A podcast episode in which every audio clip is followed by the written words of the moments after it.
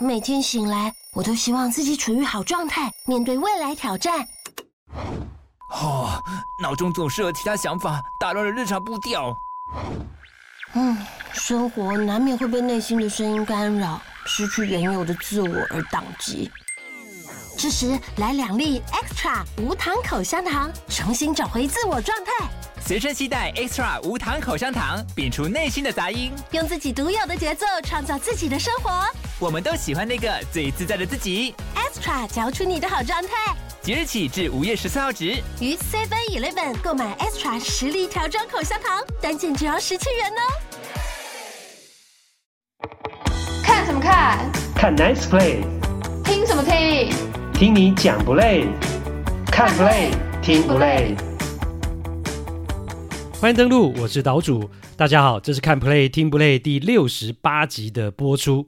二零二三年的世界大赛结果出炉了，最后呢是德州游骑兵只花了五场比赛，就以四胜一败击败亚利桑那响尾蛇，拿下队史第一座的世界大赛冠军，也终于弥补了十二年前他们两度只差一颗好球就能够封王的遗憾。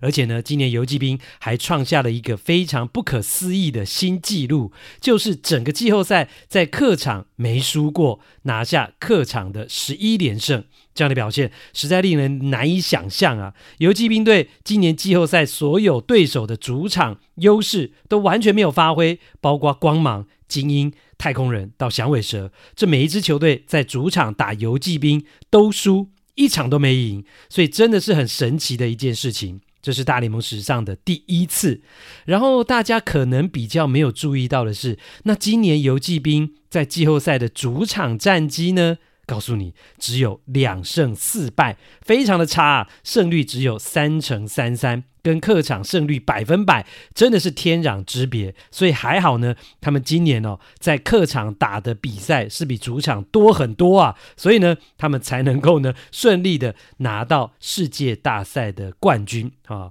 不论如何，这样讲起来真的是非常吊诡啊，显得今年呢游骑兵呃在季后赛的表现真的非常的奇特。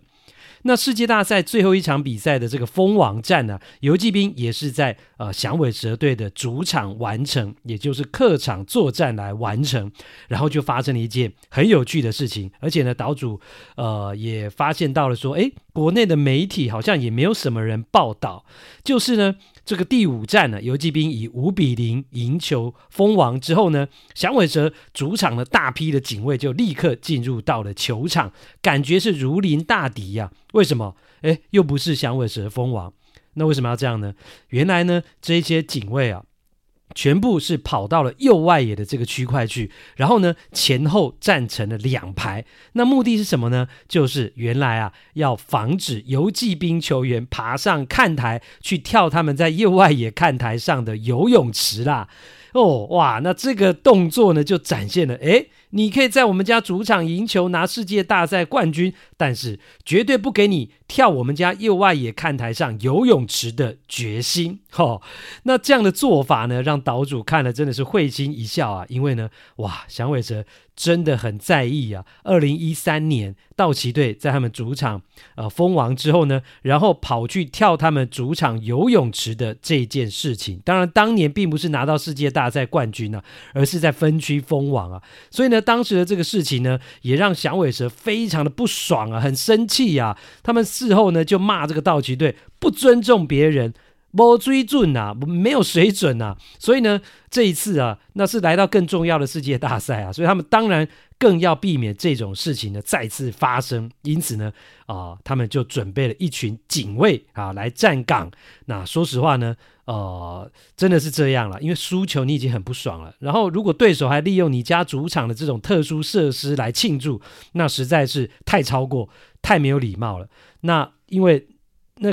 那个游泳池是响尾蛇队主场专有的啊，大联盟其他的球队的球场都没有啊。那如果真的要跳，也是只能给响尾蛇队赢球庆功的时候跳啊。所以呢，你今年就看到了响尾蛇队晋级季后赛啦，或是拿下国联冠军的时候呢，球员就跑到右外野啊，爬上了这个看台，开心的去跳这个游泳池。那整个画面呢，也是媒体拍摄跟捕捉的焦点。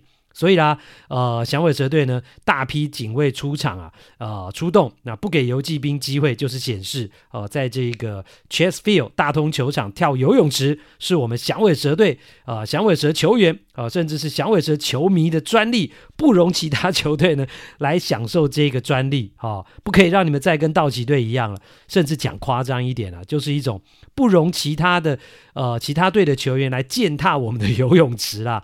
都已经输了，心情都已经 key mobile 了。那最后这一点尊严呢，还是要捍卫的啊！这是呢世界大赛游骑兵在第五站在亚利桑那呃封王之后呢，响尾蛇主场出动大批警卫在右外野站岗，如临大敌的提防游骑兵球员跑去他们呃右外野看台上跳游泳池庆功的一个漏网镜头啊啊！只不过啦。那讲到这样的事情啊，响尾蛇球员其实，诶，风度也不见得好到哪里去啊。因为呢，他们在国联冠军赛，呃，在费城人主场封王的时候，其实也是呃跑到人家在内野啊拿这个旗子啊去插旗啊，其实也是一样，是一种蛮没有风度的一个行为啊，显得非常不尊重对手跟没有礼貌啊，所以其实响尾蛇自己呢 也干过这样的事情。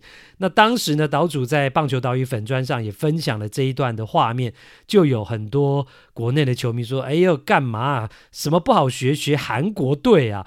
然后呢，啊，这样子嗯的行为呢，恐怕会招来比较不好的一个报应，甚至后果。哎，结果果然哈，国联冠军呢在那边呃，在别人的主场去插旗啊，结果到了世界大赛就被游击兵队修理了啦。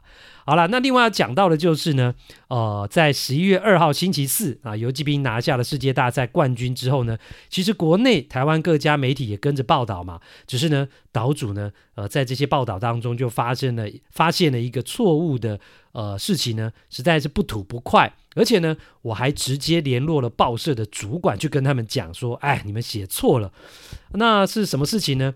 就是呢，比赛结束之后啊，几乎各家媒体啦、报纸啦，或是网络媒体等等，都是写说：“哎，游骑兵拿下队史六十二年来第一座世界大赛冠军啊！”举个例，目前呢，国内报道体育新闻篇幅最大，也最有公信力的一家报纸媒体，他们的标题就写说。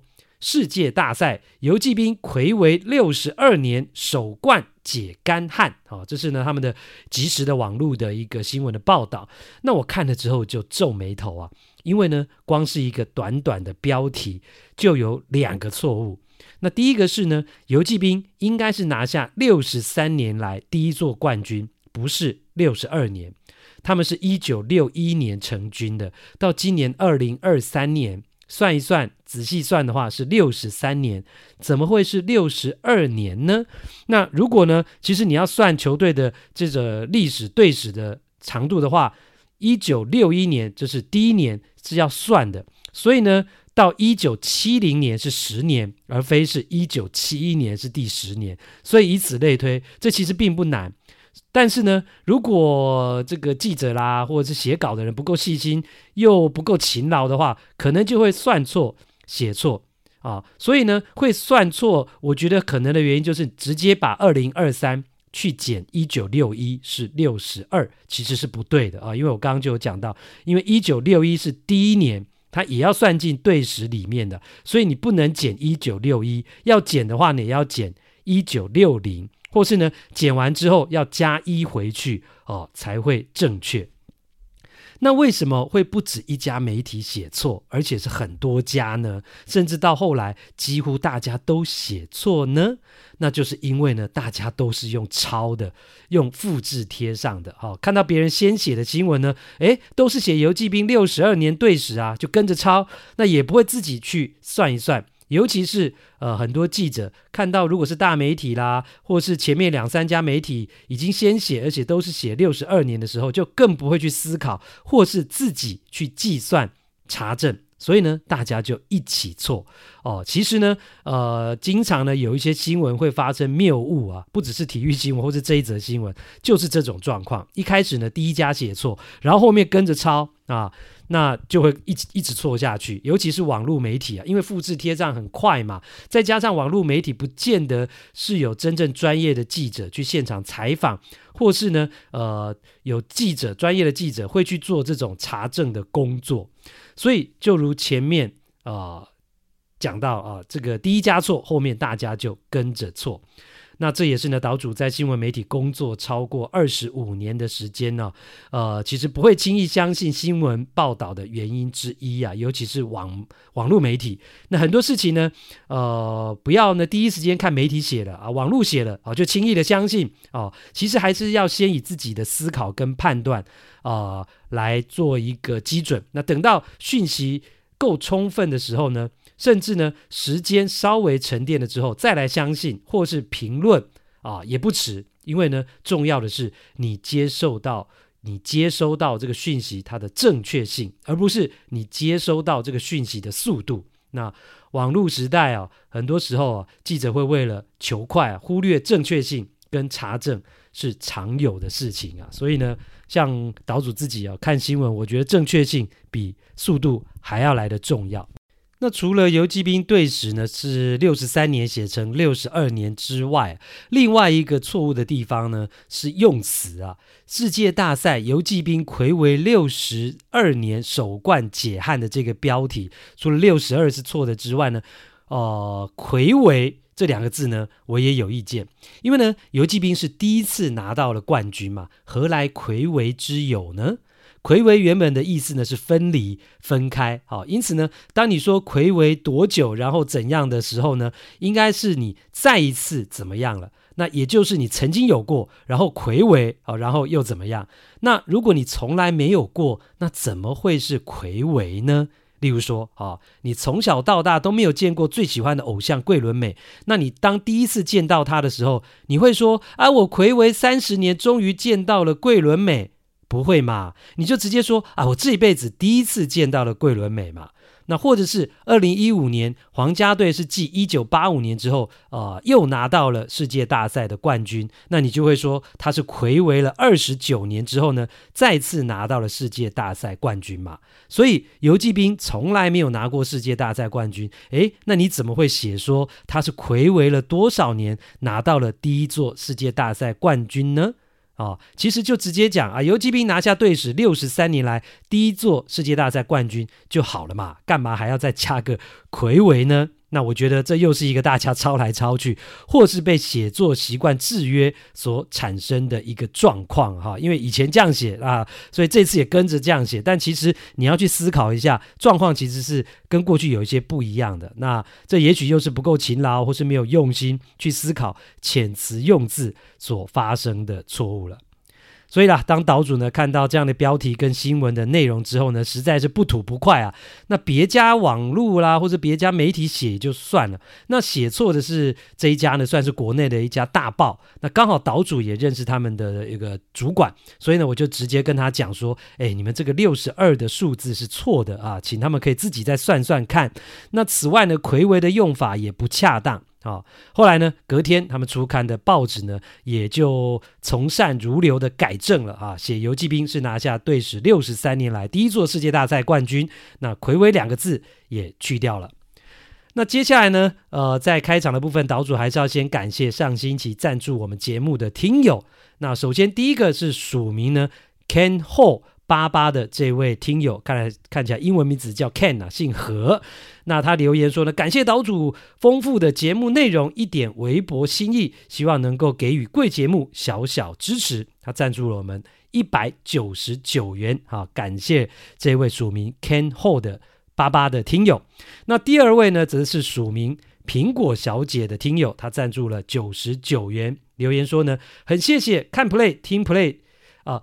诶，他他写错了，他写看 play 听 play 哈、哦，诶，苹果小姐立马卖安呢，哎，听我们节目啊，写要写对好吗？哦，他写说我们节目应该是看 play 听不累了哈，他写成看 play 听 play 节目，好啦，呃，没关系哦，下次改正就好了。他说呢，随着职棒大赛的尾声，也宣告今年的呃赛季时间也即将结束。那今年发生很多无法预料的事情，包括美联跟国联的冠军跌破大家的眼镜，大谷明年没有办法上场投球等等事情。但我知道呢，优质节目值得鼓励，小小心意，希望给辛苦团队。满满的支持哦，好，感谢苹果小姐。那接下来第三位要感谢的是赞助九十九元，署名是 Jason Yu 啊、他留言说呢，感谢岛主用心制作节目，从小准时收看岛主播报的美国职棒转播以及押运新闻，当时知道没转播后，一时之间还有点难过，希望还有机会听到岛主播报。如今每周欣赏球赛之余，还能透过本节目吸取许多场内外自己没注意到的消息，真的很开心。希望岛主能一直持续做下去，感谢。Jason Yu 的赞助，那另外呢，最后一位则是呢署名丝瓜的听友，也是赞助了九十九元。他留言比较长啊，他说呢，首先恭喜游击兵拿到队史首冠，也感谢岛主用心的制作节目，赶在球季最后来支持你们。今年 MLB 季后赛仍然充满惊奇，很喜欢这一种下课上的戏码，在网络上看到大家各种留言也很有趣。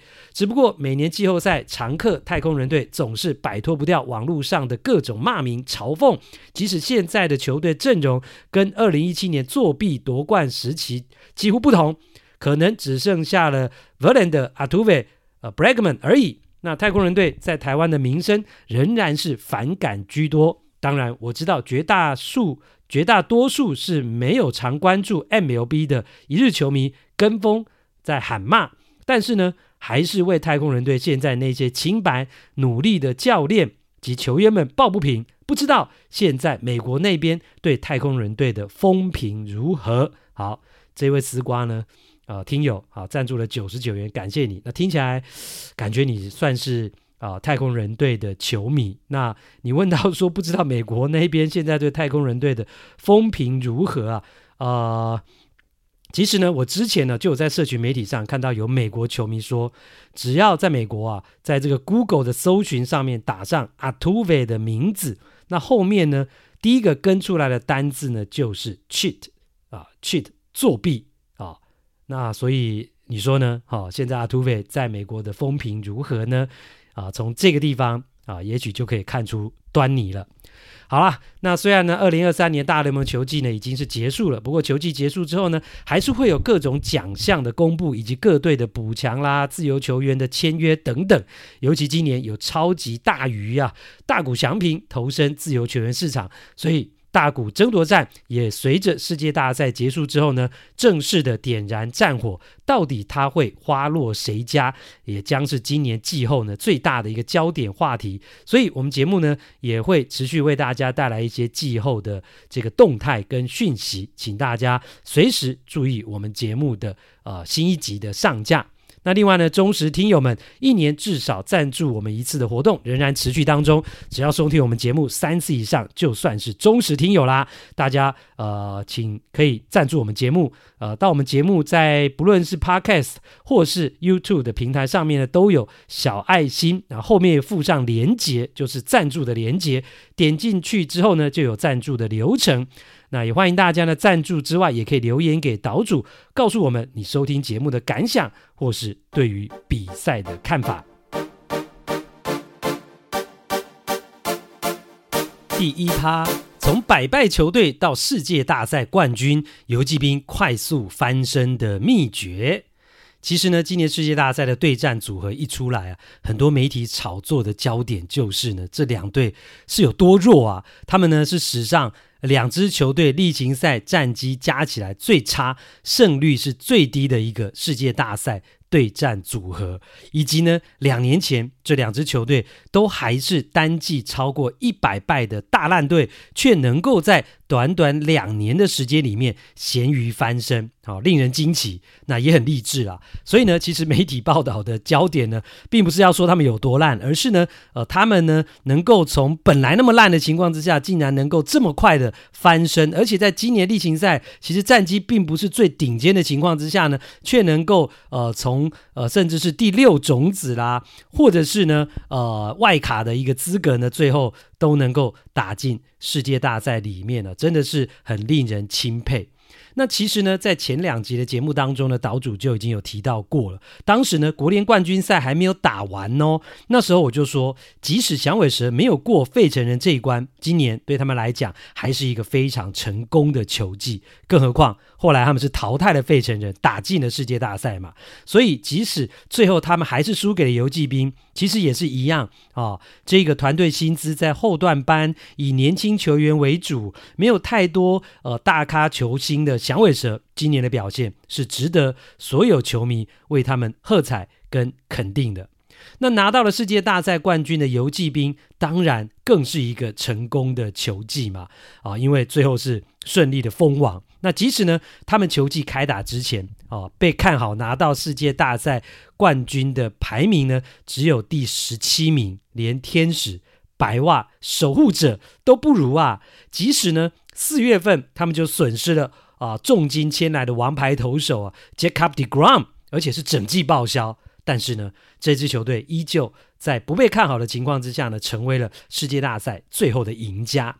原因什么？原因包括了很多。我觉得包括过去两年他们在啊自由球员市场上砸大钱产生的效果。哦，看看黄金二游 Marcus Semien 跟 Corey Seager，还有先发投手 Nathan Eovaldi、Jon Gray。哦，这几位球员在季后赛或是世界大赛神勇的表现，那以及呢，今年找来的新总教练 Bruce Bochy 英明的带领，还有呢，这些年游骑兵在农场培育出来的新秀，以及呢，呃，不管是交易或是从别队捡来的几位年轻球员的表现，另外呢，还有季中他们也成功的补强啊，透过交易，呃。呃，找来了包括两个先发投手啊，芒果 Jordan Montgomery 跟蓝眼人呐、呃，这个 Max Scherzer，还有牛棚投手呢 a r o d i s Chapman 等等，这些人也都帮助了游击兵在例行赛的战绩以及呢季后赛当中发挥了临门一脚的力量。那其中呢，在世界大赛表现最亮眼的两个野手，就莫过于。五亿美元签来的黄金二游啊，Marcus Semien 跟 Corey Seager 说他们是黄金二游啊，是有双重意涵的。除了形容他们的实力坚强之外，还有他们的身价真的就像黄金一样的贵重啊。两个人加起来是超过了一百六十亿台币的钱呐、两年前呢，游骑兵砸下了重金。那现在回头看，虽然所费不貲啊，但是至少是值得的。因为呢，在他们两个人的帮助之下，游骑兵就真的拿到了队史第一座的世界大赛冠军啊！你去看看大都会，看看洋基、教士哦，甚至是费城人，也是砸了很多钱买球员呢、但是世界大赛冠军呢？啊，费城人呢？呃，去年还有打进世界大赛，今年呢，至少也还打进了联盟的冠军战。但是大都会、洋基。还有教室呢，根本是连影子都没看到啊！回来讲到游骑兵的黄金二游啊，身价比较高，两年前签了十年三亿两千五百万美元合约的 Seger。就证明了他是值这个价钱的。他在世界大赛的表现以及整个季后赛的表现都非常的精彩。那最后呢，在世界大赛他是赢得了 MVP 最有价值球员，五场比赛击出了三发全垒打，六分打点，跑回了六分。那他最重要的打击贡献就是在第一站九局下半两分落后的情况之下呢，从响尾蛇队的终结者 Paul Sewald 手中。轰出了追平比数的两分全垒打，哇！这个两分全垒打真的非常重要啊、让游骑兵队可以说是起死回生啊！本来要输啦，如果没有这发全垒打的话，那他轰两分炮追平之后呢，才让游骑兵队能够逼入了延长赛，然后在延长赛才再靠着这个 Adolis Garcia 的再见全垒打来赢球。那赛后呢，最大的光环都集中在。Garcia 的身上啊，因为是再见全垒打嘛，而且是在世界大赛当中那，因为他也延续了在美联冠军赛呢拿下了 MVP 的这种精彩的表现。但是事实上，大家都知道，如果没有 Seager 九局下半的追平轰，游击兵早就输了，也不会有后来的轰再见全垒打的机会了嘛。所以如果没有 Seger 的话，那第一战赢球的会是响尾蛇啊。那游骑兵队如果第一战输掉，最后能不能够赢得世界大赛冠军，其实还不一定呢。那另外讲到的就是第三战，Seger 也打出了一发关键的两分炮，因为那一场比赛是一个低比数的投手战，那最后游骑兵就是仅仅三比一获胜。那如果没有 Seger 的那发两分全力打，也不见得会赢球啊。所以呃，结算起来，第一战跟第三战他的两支两分全垒打，等于就是帮游骑兵赢了两场比赛。所以你说关不关键？真的非常关键。那除了打击之外，还有守备。那讲到那个第三战同一场比赛，呃，他的守备也是扮演一个非常关键的角色。因为呢，游骑兵原本是三比零的领先，来到了八局下半，然后呢，换上了布局投手啊，Set-up-man 啊，Aroldis Chaman 上来啊，结果呢，呃，Chaman 也没有让大家失望，继续发挥他不稳定的本色，面对前两名打者，就连续被击出两支安打，先失掉了一分，先被打一支二垒安打，然后又被打了一支一垒安打。那本来呢，岛主一边看的时候就觉得啊，完了完了，他又要开剧场了。但是，好、哦，这个时候呢，游骑兵的。黄金二游就跳出来救了他，尤其是 C 哥在一出局一垒有人的情况之下呢，Charman 被击出了一个游击区的强劲滚地球，结果呢，这个球硬是被 C 哥给拦下来。他接到这个球的时候呢，整个人已经重心不稳，是跪在地上，而且呢，呃，身体是背对着本垒的方向。然后他就用一个反手抛球的方式呢，把这个球传向二垒，搭配了二垒手 Semien 的一个转传，然后呢，就快那么一点点的情况之下完成了双杀。一垒呢，我觉得真的可能只差零点零几秒而已啊，球快那么一点点就结束了那个半局呢，响尾蛇队即将点燃火苗的。大反攻啊！所以呢，那个双杀一出现呢，镜头也拍到了在场边的总教练了，游击兵队总教练 Bruce Bochy。结果老僧入定的他，竟然非常罕见的露出了一个浅浅的微笑。那个微笑真的非常的浅，你如果不仔细看的话，还真的可能没有感觉到。但是呢，那个双杀一出现，八局下半结束，然后维持住领先是两分的差距之后。场边的总教练 b o c h 就露出了那一个浅浅的微笑。为什么？因为他知道这个双杀出现之后，这场比赛已经稳了。也果然没错，最后游击兵就是以三比一拿下了这个第三战的胜利，就取得了两胜一败的领先。所以这第三战的赢球也是非常关键。所以回头来看，第一战、第三战，游击兵队能够获胜，Seager 绝对是扮演最关键的那个角色。不论是打击哦，包括他轰的两发两分全打，以及他的一个策动双杀守备，所以如果没有他的表现，或许这两场比赛都会是响尾蛇赢球啊。那加上第二战响尾蛇也赢的话，哇，那不就是三胜零败了？所以短期的决战呢，战况真的是瞬息万变了，这边差一点啊，那边差一点，胜败可能就换边了。所以最后。Sig，他能够赢得世界大赛的 MVP 最有价值球员呢、啊，真的是实至名归。那加上了二零二零年呢、哦，Sig 在道奇队也拿下过一次世界大赛的这个 MVP 啊，所以呢，Sig 也成为了史上第四个生涯至少两度摘下世界大赛 MVP 的球员，真的很不容易。而且他是史上第一个是在美联。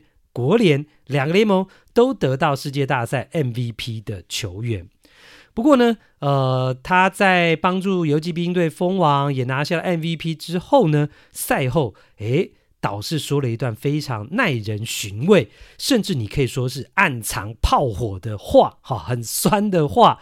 到底他说了什么呢？Seager 说呢，能够赢得一座真正的世界大赛冠军，感觉真的。很不可思议啊，incredible。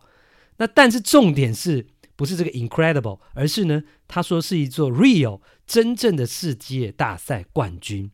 诶，今年这一座是真正的世界大赛冠军，那他的意思就是二零二零年那一座不算喽。那一年他是跟着老东家、前东家道奇拿到的世界大赛冠军，不算真正的冠军喽。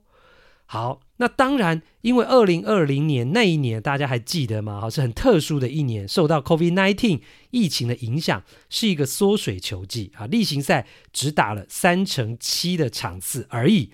所以，也许啦，在 Seager 的心中，那不算一个真正完整的球季，所以拿到的世界大赛冠军也不算真正的冠军。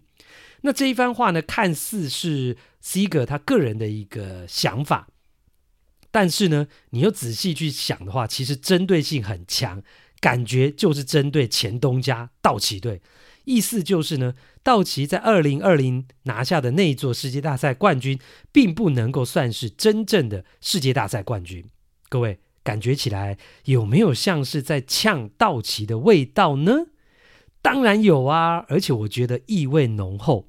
那为什么要呛道奇呢？我觉得啦，很有可能的原因就是两年前当 Seager 啊成为自由球员的时候呢，老东家道奇对他的态度，或是对于签回他的呃这个态度是有疑虑跟不够肯定的，哦，让 Seager 可能那时候心里呢就呃很不是滋味啊，埋下了一些不愉快，所以呢。他后来就投入了更愿意、更干脆为他花大钱、给肥约的这个游骑兵的怀抱。如今功成名就，那他也证明了自己，就回马枪的去酸了老东家一下。第二趴，游骑兵的铁人二雷手跟神算总教头。黄金二游的部分呢，还没有讲完啊。虽然呢，呃，拿的合约没有 Seager 那么大，但是呢，接下来讲到了游骑兵二垒手 Marcus Semien，其实呢，他也是拿了一张大合约啊，七年一亿七千五百万美元，平均一年是两千五百万美元呐、也是非常大的一张合约。其实呢，以他这两年的表现呢、游骑兵也是买对的啦。因为呢，呃，Semien 呢，从二零二一年加入了游骑兵之后呢，这两年来从例行赛到季后赛哦。他几乎是场场出赛，而且是缴出了高水准的成绩数输出。这两年来，他一共只缺席了一场比赛而已，耶！哇，真的是很厉害。去年他是打了一百六十一场，那贡献了二十六发全垒打，八十三分打点，一百零一分的得分。那今年呢更优啊，虽然又老了一岁，但是呢，来到三十三岁的他，今年呢一百六十二场全勤啊。都出赛，那轰出了二十九支全垒打，一百分打点，而且呢，来到了一百二十二分的得分。以第一棒的角色而言呢、啊，真的是已经无可挑剔了啦。甚至呢，他还有非常优异的这种长打的能力。那如果呢，再加上今年的季后赛啊，呃，Semien 也是场场出赛的情况之下呢，等于是呢，今年游骑兵例行赛加季后赛。一共打了一百七十九场的比赛，他是一场都没有错过，都是全勤啊出赛。那这是追平了大联盟史上的单季第二多的出赛场次。那距离最多的记录呢，只差一场而已啊。那这也不是他的错啊，因为球队一整年就是只打了一百七十九场，也没有再多啦。他每一场都出赛啊，但是就是差记录一场。那史上单季。呃，最多场次出赛的记录是一百八十场啊，呃，就是比 Semien 多了一场。这是谁保持的呢？二零二三年洋基队的 Hideki Matsui 松井秀喜所保持的记录啊。所以呢，今年呢 Semien 啊是差一点呢就可以追平这个松井秀喜呢史上单季最多一百八十场出赛的一个记录。不过呢，一七九。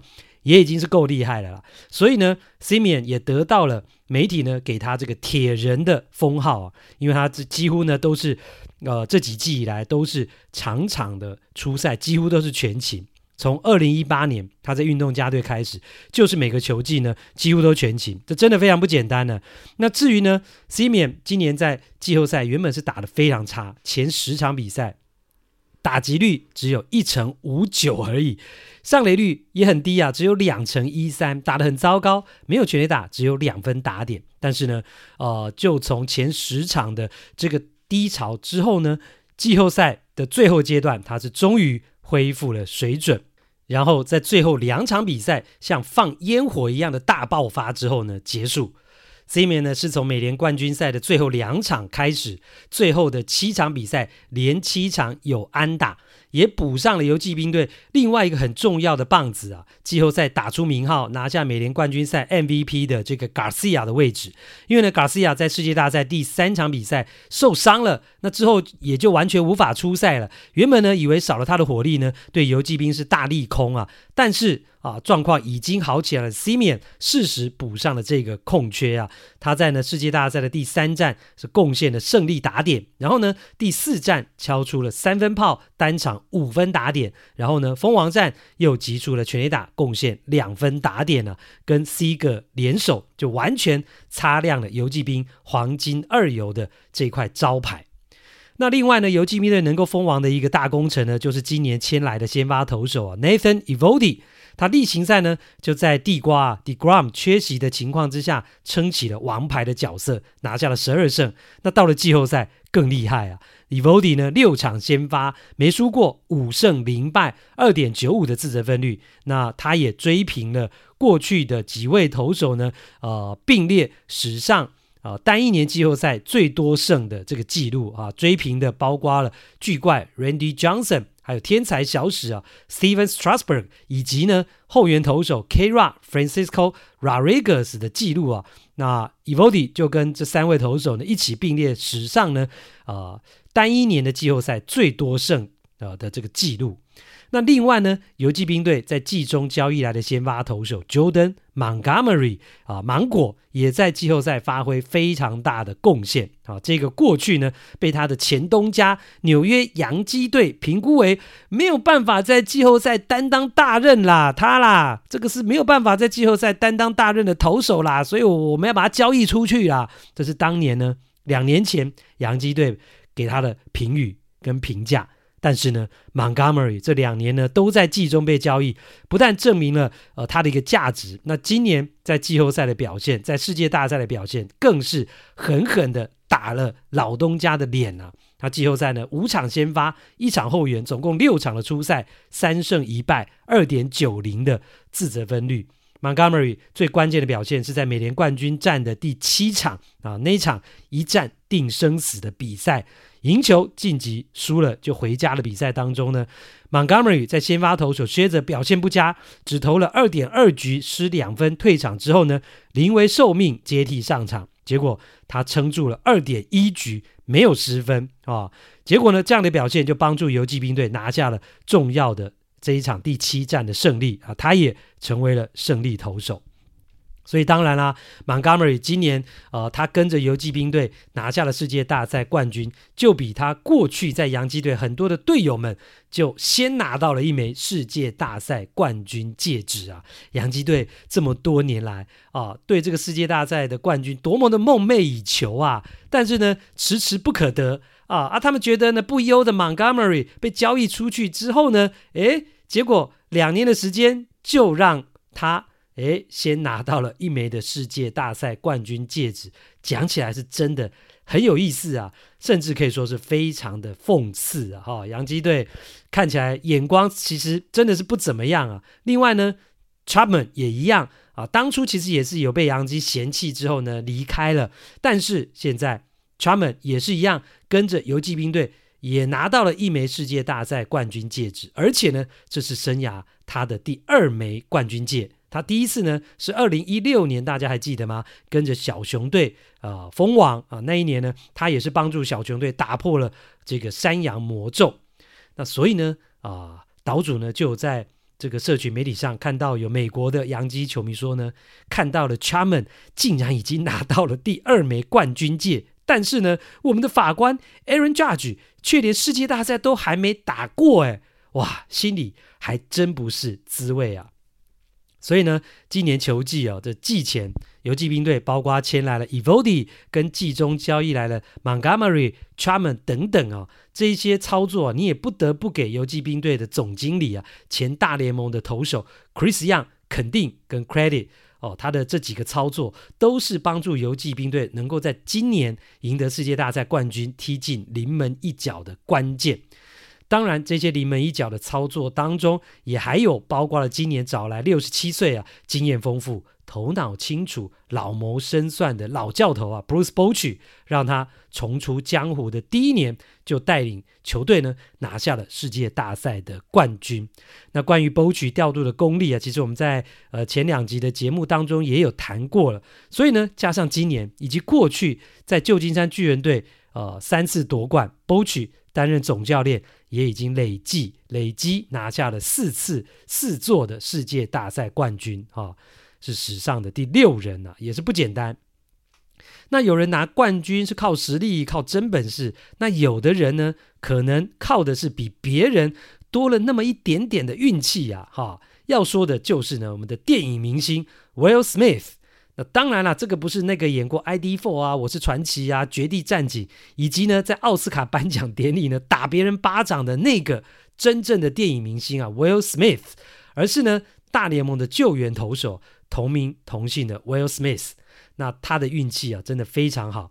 最近的三年，包括今年，连续三年换了三支球队，结果这三支球队全部在当年拿下了世界大赛的冠军。所以呢，他三年当中就拿到了三枚的世界大赛冠军戒指。你说还有谁比他更幸运呢？他是从呢二零二一年在勇士啊，去年在太空人，那今年在游骑兵啊，Will Smith 他效力的球队全部封王啊。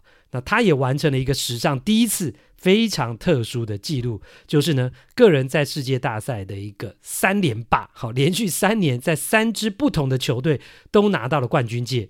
这不只是在大联盟哦，这个记录不止在大联盟，还包括了呃北美其他的职业运动都没有过啊，包括 NFL 的美式足球、NBA 呃这个职业篮球以及 NHL 职业冰球都加进来算，他也都是史上的第一人。所以呢，这个救援投手 Will Smith 真的是过去从来没有人像他这么强运过。所以啦，今年的季后自由球员市场上又要成为呢自由球员的 Will Smith，如果他比大谷翔平还要抢手的话呢，大家也不要太在意啊，因为呢有他在，球队就能够拿到世界大赛冠军呢。哇，这样的运气实在太诱人了啦！欢迎来到这个星期的日本职棒时间，依旧欢迎特派员郭小哈先生。嗯，各位听众朋友，大家好。哇，就在我们录音的这个晚上呢，啊，终于呢，日本职棒的总冠军也出炉了哈。因为呢，打满了七场比赛，一直打到礼拜天的晚上呢，才终于确定了，啊，是阪神虎队四胜三败哈，打败了。这个欧力士猛牛队拿下了睽违三十八年的日本一啊，日本职棒的总冠军啊，可喜可贺啊，恭喜啊，这个阪神虎队。那当然了，呃，今年的这个日本职棒的总冠军能够打满七场啊，想必也是非常精彩的一个过程啊。所以呢，也要请小哈呢跟大家来聊一聊啊，这当中的一些重点呢，跟有没有什么眉角的地方。那首先要问的是，诶哇！阪神虎封王之后呢，在大阪市有没有又很疯狂啊？在这个道顿决新拆桥，看起来还好，还好、啊。因为今天道顿堀其实大阪府警就是他们在联盟冠军封王那一天是派了两千多个警察嘛。嗯，那今天他们应该原本预估就是说今天的人不会那么多哦。对，所以他们今天其实也只出动了一千三百人左右。而且甚至如果大家有去。我甚至记得周末的时候，好像还有这个旅游警示，就就叫观光客尽量不要去那个地方，因为那个是观光盛观光的一个热点啊。是是是，因为其实今天就基本上下晚上开始就都做管制了啊，所以基本上现在就是警察比人还多的状况，警察比过路的人还要多的状况。那如果是警察比人还多的话，那就表示第一个可能。呃，聚集的球迷没有像他们在中央联盟封王的时候那么样的多。那另外就是说，这个场面恐怕就可能也就会比较不容易失控啊。呃，但是有可能就变成扩散到很多地方去啊。哦，就是大家可能就是自各自到居酒屋，或者是到哪里就分散开来了嘛。啊，会不会是我们现在？那，那会不会有可能是我们现在录音的时间还早？他们还没有真正的聚集，会不会晚一点？越晚人越多，有没有可能？也是有这个可能，是有可能，因为其实因为今天甲子园球场有开放现场观众进去，就是看大荧幕哦，就是大家到现场看大荧幕比赛，嗯，就是对啊，就是他们在客场封王，那有有没有可能？对，在客场封王，嗯，对啊啊，大家关台湾球迷会关心的是啊，肯德基爷爷会不会又丢到，会不会又被丢到河里去了？会不会？基本上我我也不知道大家为什么那么关心。关心肯德基了，实在是不是？现在我跟你讲，台湾球迷就这样哦。我跟你讲，我在很多的那个这种球友啊，或者很多的这有打球的群组里面，大家都会一直问说啊，肯德基爷爷会不会又要出事？会不会又开始紧张了？也许台湾球迷当做一个笑话吧。呃，对啊，可是其实肯德基爷爷就之前就一直沉在水里面啊。啊，哎，他不是有被捞出来吗？啊，就后来很久以后才被捞出来，他们不是马上就把它捞起来，捞捞起来啊。好好好，好了好了，希望今年这个阪神五队其实不容易啦。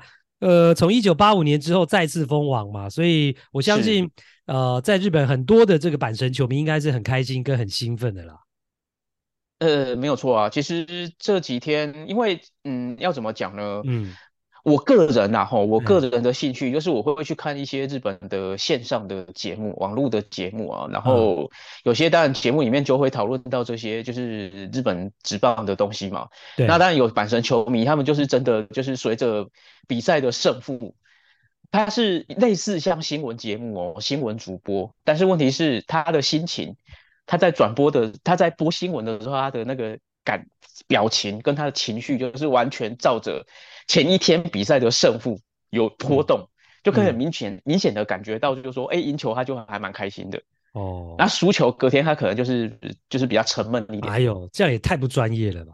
但是也表示说，受到棒球赛影响的棒球赛这个所谓的影响的层面真的是很大。对，可是问题是，就是你以电视台来讲，当然大家会觉得说，哎，这样好像不是很专业。对，可是事实上，在网络上面，大家就是轻松好玩。哦、啊，网网络的话，这样的情绪、啊、网络的确是如此。对，应该的。对对对，就是会有很多球迷也会有共鸣，就是说，哎呀，这个人这个主播他这么有名，结果还是跟我们一样。对啊，其实就是球迷嘛。就是对啊，就是像你啊，你你就像你一样，你每次气球队输球，你就在那边 kick s i d i n g，然后在那边要死不活啊，像你就会这样啊。没错。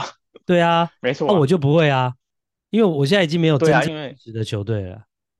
嗯，是啊，对，那因为我今天你看，我刚刚我刚刚为了准备这个，我刚刚一直在录音嘛，很忙，所以后来魏权的比赛第二战一零比零一直打到延长，我看到后来我就没时间看了，然后结果刚刚我还看到那个纪云啊，在那个赖就跟我讲说，哎，你没看哦，你们那个王维忠被打爆啦、啊，哦，那个烂咖又又又又又这样拿那么多钱，然后就投的一塌糊涂，我早就已经骂到不要骂了，私底下了。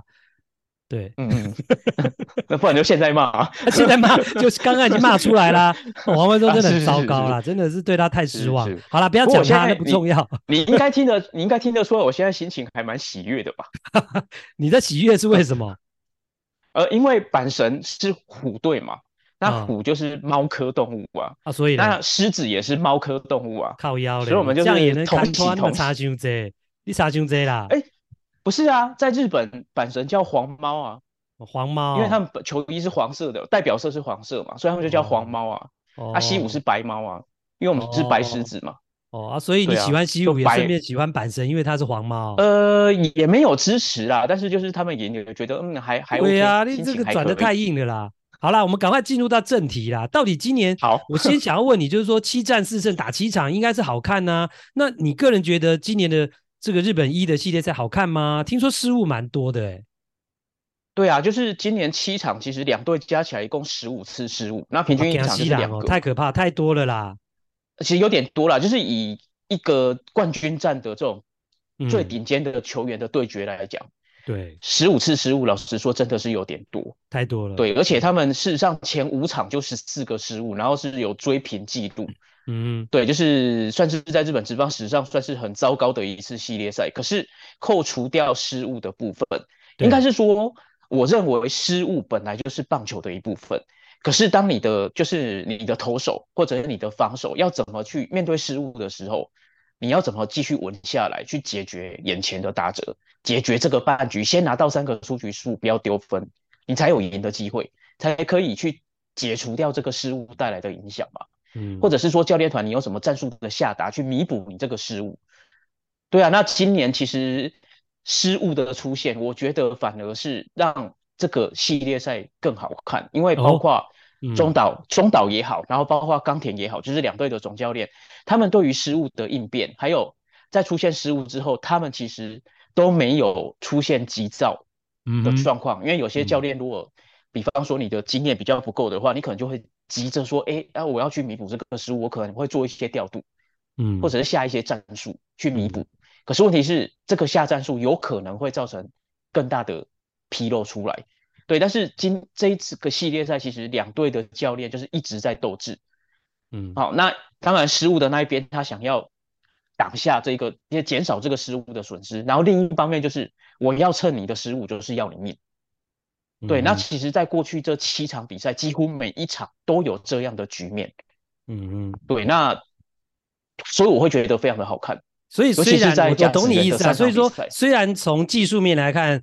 呃，七场比赛就有十五个失误，两队加起来的确是太多了。但是两队在于对于这种失误状况的应变跟总教练的调度处理，其实是反而让比赛变得更好看。好，所以这是小哈的一个看法。对，就是如果单纯不要去看技术面，而是去看包括整个战术跟两队的嗯怎么去弥补这个失误，嗯，对，你就会觉得说，哎，这才是棒球，因为棒球本来就是会失误啊。对啊，对，你就算再厉害的选手都都一样会失误啊。对，那失误之后你要怎么去弥补嘛？嗯哼，那另外讲到这一次最后板神是四胜三败，这是些微之差啦，打败了欧力士来封王。那你呃有没有跟大家来讲一下说，哎，到底最后你认为有有没有什么特殊的胜负关键的地方呢？呃，我觉得应该是这样讲啊，就是日本他们都会习惯找战犯嘛。就 是输球的都要找战犯，对，对。那今年的战欧力士的战犯很明显就是神有哉啊。哦，捕手，我个人觉得神有哉，就，是就是欧力士的捕手，因为因为他的、哦、不是因为他是你们前西武队的捕手吧？你就特别点他。呃，也有一点，看又被我抓到了，又被我抓到了。你每次，哎、欸，你这个人很好猜呢。你只要跟西武有关的，你讲的时候就是有问题，就是又有西西武情愫、西武情节在里面。太好猜了你，你这是小白猫。对，但是问 不是问题是，就是这一次欧力士其实有两场比赛，包括第七战，嗯、然后跟第四，诶、欸，跟第四战，其实他们输的都就是差在一点点。对，那尤其是第四战，因为他们其实是一路领先，然后到九局被逆转，然后九局被逆转的原因，其实就是因为森友哉他。那个投手就是洋洋投上去之后，控球不是很稳定，而那个洋球洋洋将其实一直以来就是控球都不不是很稳定的投手。嗯，那问题是森就是森友哉，你必须要去帮助他，还是必须要解决掉那一局？对。可是他就配了两个直插球，结果他两个直插球自己配的球自己没有挡下来，都变成爆。而且重点是他森友哉最有趣的地方就是，嗯。他会把看起来像补益的东西，把它弄成爆头，你懂意思吧？就是意思就是说，可能让其他的捕手来，其实是他没接没接好，没接到，但是呢，却把或者他没有把他挡在前面，对，却把这个责任呢做成像是投手的错一样，因为挖地瓜了，因为挖地瓜，所以基本上就是算爆头。因为挖地瓜，其实其他基本上就是算爆头了啊，不能算补益啊。对对对对，可是如果是其他捕手的话。有可能可以挡住的，但是他我懂你意思。那你应该这样讲了，我觉得你应该再稍微再持平一点。我们应该这样讲，就是说他没有帮助投手把可以避免掉的爆头把它挡掉了。没错，不能直接说，啊、那不能直接说他把呃这个补益变成爆头了。其实也很难直接去这样讲。我我刚刚那样的讲法可能比较客观一点，嗯、是这样没错了，是是这样没错。对对对，那基本上第四站就是因为这样，然后最后。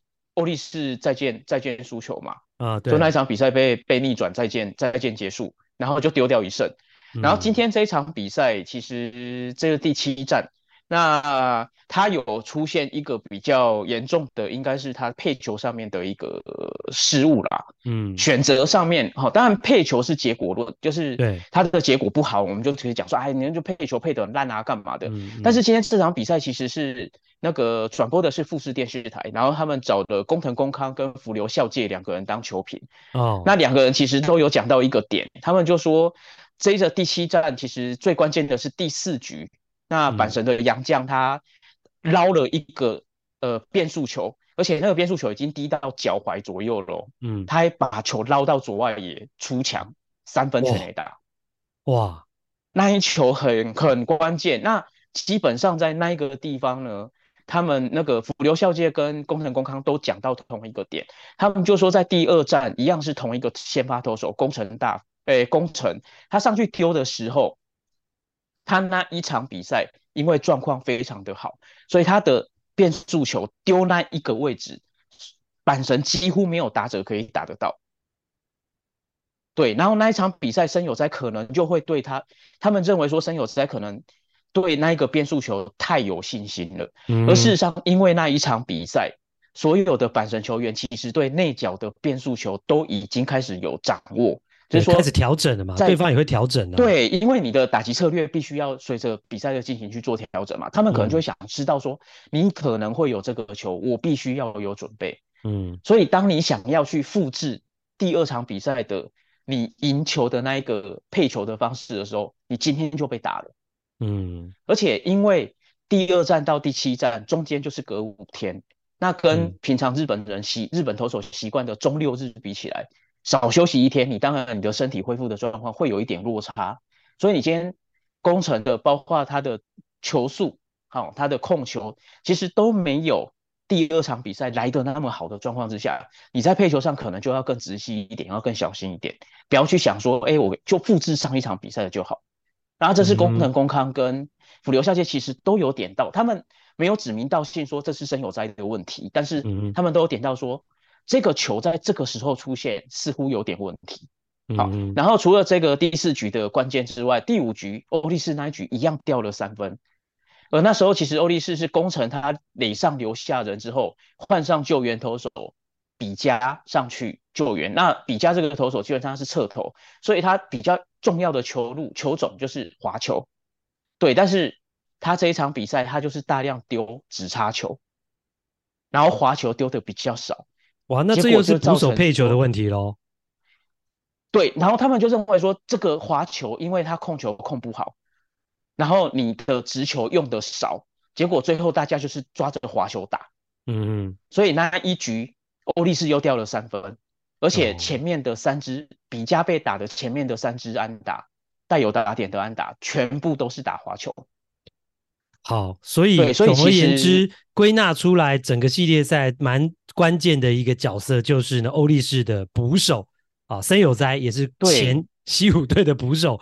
森友哉，所以好的捕手可以带你上天堂，因为捕手真的指挥大局、配球跟投手的搭配，包括挡球的能力跟技巧，这些其实在这种短期关键的大赛当中，其实都是非常重要的。其实我也蛮认同，一个好的捕手对于一个球队能不能够拿到最后的总冠军呢？我觉得是扮演蛮关键的一个角色。那尤其欧力士的神友哉又在日本一的比赛当中，不论是挡球跟配球的部分，这两个这么重要的工作当中，都发生了值得批评的地方。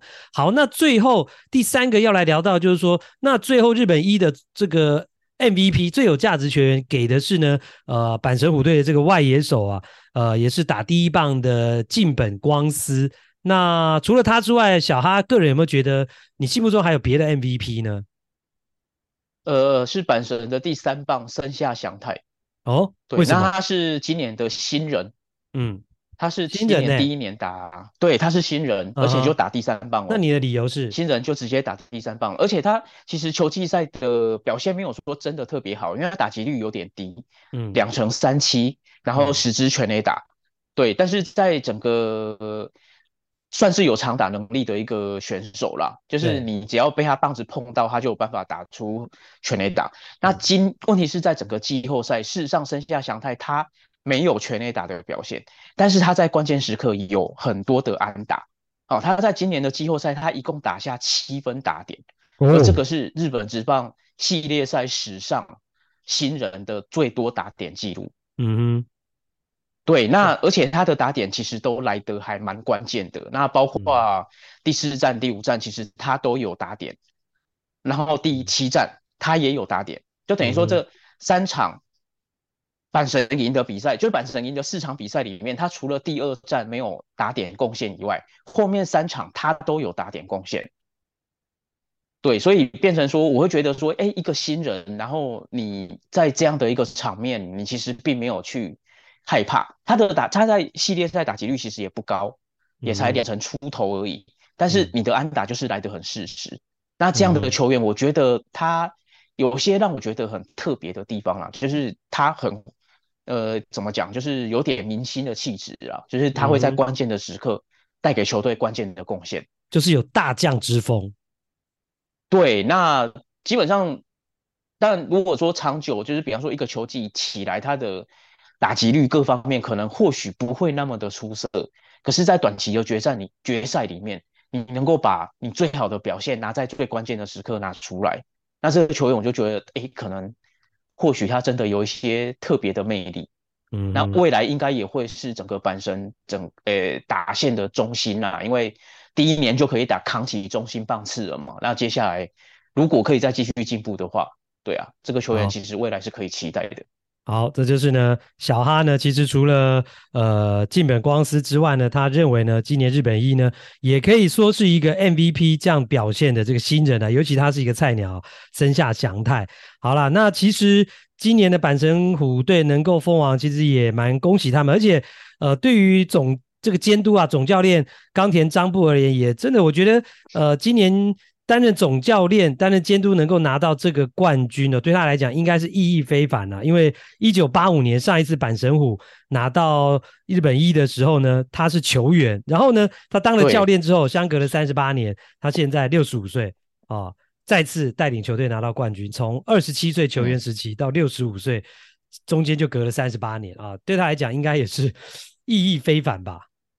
对，而且他当初因为他在二零一零年当过欧力士的总教练嘛，对，然后当时就是跟欧力士的高层其实有一点不开心哦，对，他觉得高层给他的支持不够，那球队战绩当然也没有打得很好，所以双方是有一点类似像不爽的状况之下，留下一些疙瘩的。离开的时候，对对，离开的时候有一些疙瘩在，嗯、那基本上有有点复仇的味道啦。嗯，对，所以我想这个又增加了这种。有时候棒球比赛也需要一些这种背后的戏剧性了。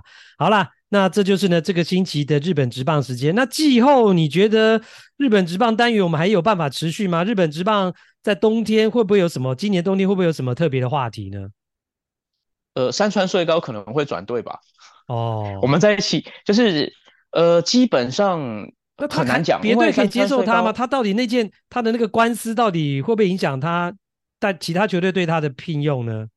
嗯，就我上次讲了嘛，就基本上软银对他就兴趣非常的高啊。哦，对，然后到时候就看看他，看看他啦，对，对不对？还有 Trevor Bauer 嘛，啊、因为 Bauer 也有说 Mookie Betts 那个道奇队的明星球员 Mookie Betts 也是有出来帮他对说项嘛，说哎呀，美国职棒应该大联盟应该接受他回去，那不知道他有没有球队愿意接受他，那、啊、或者是他会继续留在日本职棒？那留在日本职棒，然后另外被抢道道奇也。不是听说道奇对大谷翔平跟对山本由生都非常有兴趣嘛？因为柯晓要去手术了嘛？对对，肩膀手术，明年的状况还不太确定。对，所以这些搞不好明年会有两个先发的日本投手。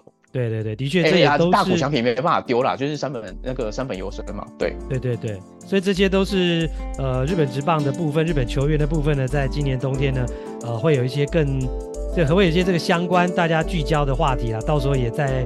会再请的小哈跟大家来聊。好了，那今天的日本职棒的单元呢，就进行到这一边。感谢小哈，哎，谢谢大家。那我们这一集呢，看 play 听 play 的节目呢，也进行到这边啦。感谢大家的收听。那接下来呢，季后也请各位听友们持续呢，呃，注意我们最新的节目上架的时间啊。我们还是呢，在冬天呢，依旧会有新的。这个看 play 听 play 的集数来为大家播出，那敬请大家期待。那今天的节目呢，也就进行到这边，下次再会。